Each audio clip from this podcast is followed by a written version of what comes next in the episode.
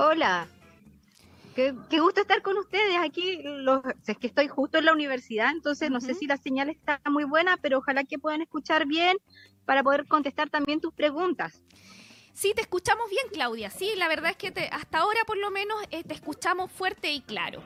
Y tal como te estaba, te estaba presentando, Claudia, porque eh, todos sabemos que durante estas fechas que se nos vienen, Halloween, después ya también a fin de año, que se vienen muchos tipos de celebraciones, licenciatura, eh, también la Navidad y todo el año nuevo, todo lo que se viene, nos excedemos un poco en, la alimentación, sí, hay que decirlo. Ahora en Halloween, eh, con este tema de los dulces, los caramelos, que los niños están acostumbrados ya a pedir, ahí también picoteamos nosotros los adultos, pues sí, hay que decir que también ahí nos tentamos. Pero para que tú nos entregues consejos, la verdad, eh, ¿cómo eh, podemos saber cuál es la cantidad precisa para no caer en, en estos excesos que la verdad es que a veces terminan con consecuencias súper desagradables? Ya, mira, te comento, en verdad es, es difícil dar una indicación general, ya que tenemos niños de distintos grupos etarios porque incluso uno ve que van disfrazados hasta lactantes.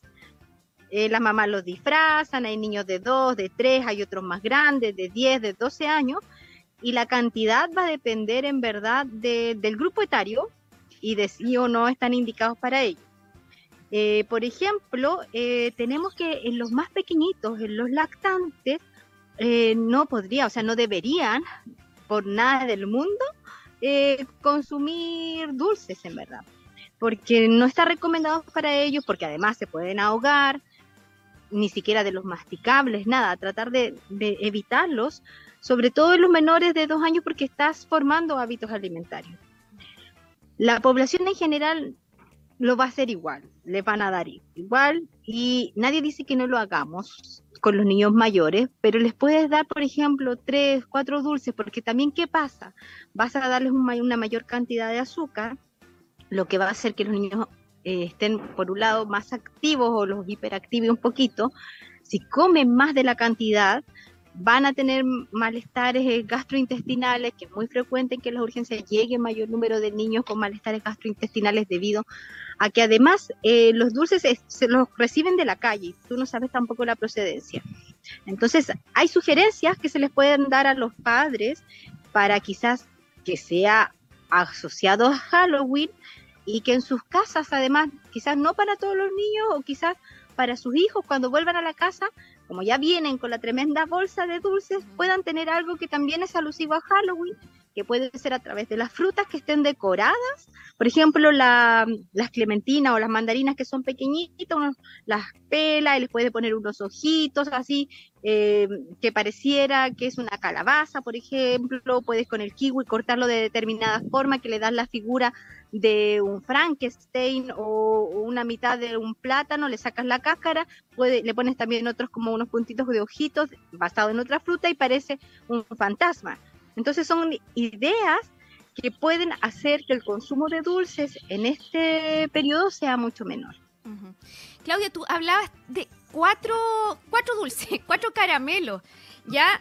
Sí. Eh, pero eso es para todas las edades o ya un poquito más grandes, se pueden permitir un poquito en los más, grandes, por ejemplo, en los de seis años, porque en los más piensa que cada caramelo aproximadamente es una cucharada de azúcar, eh, un cerro, es como una cucharada de azúcar que se está consumiendo, son aproximadamente unas 20 calorías cada caramelo. Mm, claro. Entonces es un extra que tú le estás dando yo sé que es, es en una oportunidad ocasional y que también tenemos que respetar lo cultural. No lo estoy prohibiendo, no digo que no lo hagan, se puede hacer. El tema es el balance, es el balance entre el suma y resta de que de la bolsa de dulces, porque no les dan, no llegan dos ni tres, lo entretenido es recolectar los dulces. Entonces, ¿cuánto se van a comer de la bolsa? ¿En cuánto tiempo se van a comer la bolsa efectivamente o los papás lo van a dosificar a lo largo de los días, porque o van a comer solo el día de hoy de Halloween. Son, son cosas que en verdad hay que aclarar quizás. Claro, sí, pues por aquí nos dicen sí, es una vez al año, igual que con los huevitos de Pascua. Es una vez al año, tiene razón, pero también ahí hay que ver ciertos factores que puedan incidir, eh, bueno, en unos niños más que otros, porque hay que decirlo, tú lo acabas de mencionar, pues un exceso de azúcar puede producir hiperactividad. Más aún si un niño ya tiene esta condición de ser hiperactivo, imagínate si tú le das una bolsa entera de, dulces con azúcar. O si tiene problemas para dormir también, hay niños que les, que les cuesta conciliar el sueño. Tampoco me imagino que es recomendable que consuman mucha, mucha azúcar. También niños que ya tienen un nivel de sobrepeso importante y que no tienen una actividad física regular tampoco es tan recomendable. Entonces, ahí como papás tomemos conciencia también, tratemos por último, como dices tú, de dosificar. Ah, le guardamos los dulces, quizás le damos uno por día, no sé, ¿cuál sería ahí la recomendación? Mm. Sí. Es que es eso, porque de la bolsa, que puede ser un kilo de dulces, o sea, piensa, si uno piensa, se van a comer el kilo de dulces, la recomendación es que no, que quizás lo hagan el día puntual, porque lo entretenido para ellos finalmente no es comerse los dulces. Muchas veces es ir, disfrazarse, recolectarlos, pero somos nosotros los padres quienes les ponemos los límites de cuánto le entregamos o cuánto se pueden comer. Y efectivamente hay niños que tienen malnutrición por exceso, obesidad, y que nosotros lo que tenemos que hacer es regular las cantidades. Entonces, si yo estoy formando hábitos en los más pequeños, no lo puedo permitir libremente cuando se les ocurra. Entonces, la idea es que lo permita dentro del día de hoy. Es lo mismo que pasa con los cumpleaños, que está la piñata y que hay muchísimos dulces y frente a eso, los papás somos los que dosificamos y damos las cantidades. En el día en particular lo puede hacer, lo puede consumir, pero lo que hago posteriormente, mi recomendación es que o los eliminen para que no se los puedan dar, porque va a ser, los niños los van a ver allí, entonces les van a dar también ganas de consumirlo. Entonces, darles otras opciones para que se distraigan y también les parezca, les parezca atractivo. Dentro de lo que Halloween era como lo que te mencionaba de las frutas que uno las puede decorar de determinada manera que hace que sean atractivas para, para esta fecha y evita el consumo de los otros alimentos. Yo creo que la recomendación es que lo puedan dar dentro del día de, del día de Halloween, pero ya posteriormente los, los dulces los eliminen. Claro, sí, eh, como dices tú, Claudia, es efectivo. Hay muchos niños que y que en general la entretención es el ir a pedir el dulce, no tanto el, comérselo, claro, es rico comer un poco, pero eh, el, como digamos el atractivo de la fecha es el disfraz, el ir a pedir el dulce, el salir en conjunto, entonces quizás le debemos de dar una mayor relevancia a eso, a la actividad misma, y que además sirve porque si vas a caminar un poco, te va a servir en, en el fondo también como una actividad física. Tú mencionabas las frutas, claro, a la casa, se puede reemplazar el dulce, lo guardamos, te comes uno hoy día, te comes ya los cuatro hoy día, pero después todos los vamos a guardar. Y por ahora, mira lo que te tengo. Te tengo aquí preparado una fruta, o sea, algo que sea atractivo para ellos, obvio. Pero, de Halloween, sí. Claro, pero hay en que ingeniársela, hacer como un poco más creativo. Pero hay niños que no les gustan las frutas, fíjate. He conocido a varios niños que lamentablemente no comen fruta. No lo vamos a obligar ese día a comer fruta. Podemos también hacer otro tipo de preparaciones que también les gusten en el fondo y para reemplazar el dulce. Sí, mira, hay preparaciones que, que, incluso, por ejemplo, van a llegar, no sé, a cenar a la casa. Puede ser a través de, de un sándwich que tenga verduras, que tenga tomate, tenga queso y tú le puedes dar la forma también de fantasma es cosa de ser creativo y ahora Internet nos ayuda un montón. Entonces uno pone, no sé, sándwich en forma de Halloween o alimentos para Halloween y te aparecen muchas decoraciones, muchas formas de presentar la alimentación que es atractiva. Y es cierto que hay algunos niños que no les gustan las frutas ni las verduras, y esto va asociado porque no se formaron los hábitos alimentarios. Por eso cuando partí al inicio mencionando que es difícil dar una recomendación general porque tenemos distintos grupos de edades, distintos grupos, por ejemplo, de estados nutricionales. Entonces, la recomendación es que los más pequeños yo sí trato de incentivar, formar hábitos. Mira, justo están poniendo una imagen de que está asociada a queso, a manzana, a otros productos que sí quizás en reemplazo, y que es lo que les corresponde de la cena, tiene forma de Halloween exactamente en la casa, entonces al niño le va a parecer atractivo y va a dejar un poco de lado también los dulces y no los va a pedir. Claro, ahí hay que hacer, eh, y como dices tú Claudia, hoy en internet se pueden encontrar un montón de, recetas, de preparaciones para, para que podamos ahí ir reemplazando un poquito lo que es el azúcar, porque tú lo mencionabas también en, al principio de la entrevista, cuando son pequeños, lactantes, no deberían consumir azúcar, ningún tipo de azúcar. Y mira, fíjate que también me he dado cuenta de lo siguiente, y que lo hacen muchos papás todavía, es que cuando empiezan ya a comer papillas, papillas de fruta, de esto, les agregan azúcar como para hacérsela más atractivo al pequeño o endulzante. No sé si eso es, es recomendable porque en el fondo le estás como creando ya el hábito. Claro, no, no, no, mira, sobre todo con el endulzante voy a ser muy crítica y el endulzante no se les debe dar. ¿Qué pasa? Con el endulzante han, habido nuevos estudios que hablan con respecto a las recomendaciones, hay ingestas diarias admisibles que son tolerables y eh, los muy, muy pequeños es fácil, que es por kilo de peso, entonces en ellos es muy fácil alcanzar las, las dosis máximas eh, en una poca alimentación estoy formando hábitos. El endulzante también a largo plazo altera un poco la, percepción a nivel de las papilas gustativas con respecto al sabor de los dulces y hace que uno cada vez vaya incrementando este sabor.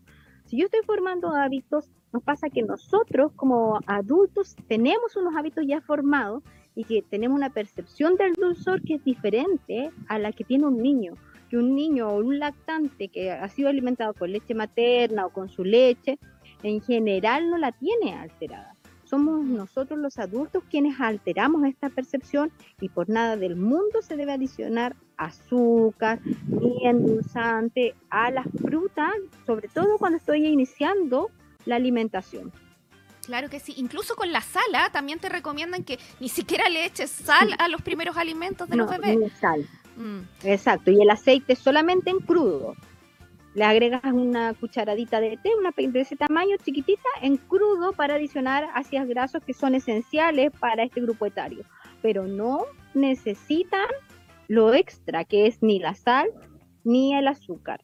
Y mientras más lo desplacen, eh, tenemos que pensar que ellos, como digo, no lo han probado nunca. Somos nosotros los adultos que decimos, ay, pero ¿cómo tan malo? Porque nosotros no tenemos los hábitos, pero sí en ellos los podemos generar los podemos generar a largo plazo, podemos evitar incluso, por ejemplo, darles alimentos que no son saludables, generando hábitos de no darle, por ejemplo, embutidos, vienesas, que es muy utilizado también en los niños, y es porque están adaptados a eso. Entonces, si yo lo evito, efectivamente, ellos luego no lo consumen. Lo digo desde la práctica porque yo, por ejemplo, con mi hija, con algunas colegas que son nutricionistas, con sus hijos han generado estos hábitos y efectivamente los niños no los consumen y después cuando los quiere ya incluir quizás, no lo reciben.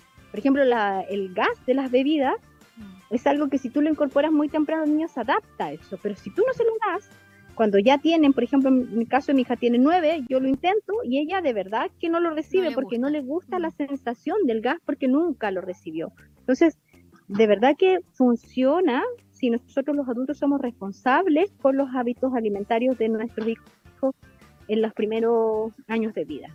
Sí, sí, tal como tú dices, Claudia, es indispensable eh, poder eh, em, crear estos hábitos que cuesta. Eh, vemos, antes, antes yo me acuerdo, bueno, estoy hablando de años 80, 90, era como común ver así incluso bebés con mamaderas con bebidas. Así como que te daban la mamadera y con la bebida.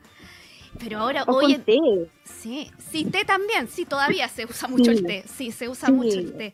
Pero hoy en día, ya con toda la evidencia que hay, con todo lo que, lo, que se ha comprobado de, de, lo mal que hace en este tipo de, de brebajes para los niños, eh, deberíamos tomar conciencia, tal como tú dices, y ver que, le estamos haciendo un daño efectivamente.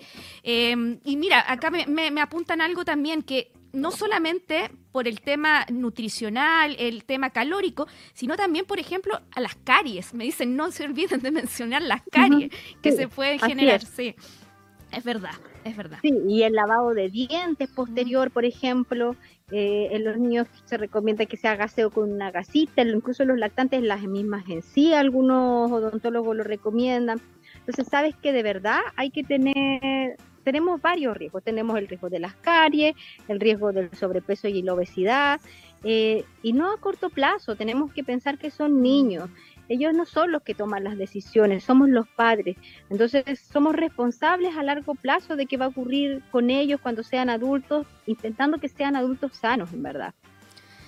Y eh, yo entiendo que lo del Halloween, igual además mencionabas que, claro, caminan, pero hay otros aspectos que son culturales de compartir con sus pares que también hacen que la actividad sea atractiva y eso no lo podemos negar ni, ni evitar que ellos lo disfruten, pero sí podemos regular estos otros aspectos en este tipo de celebraciones.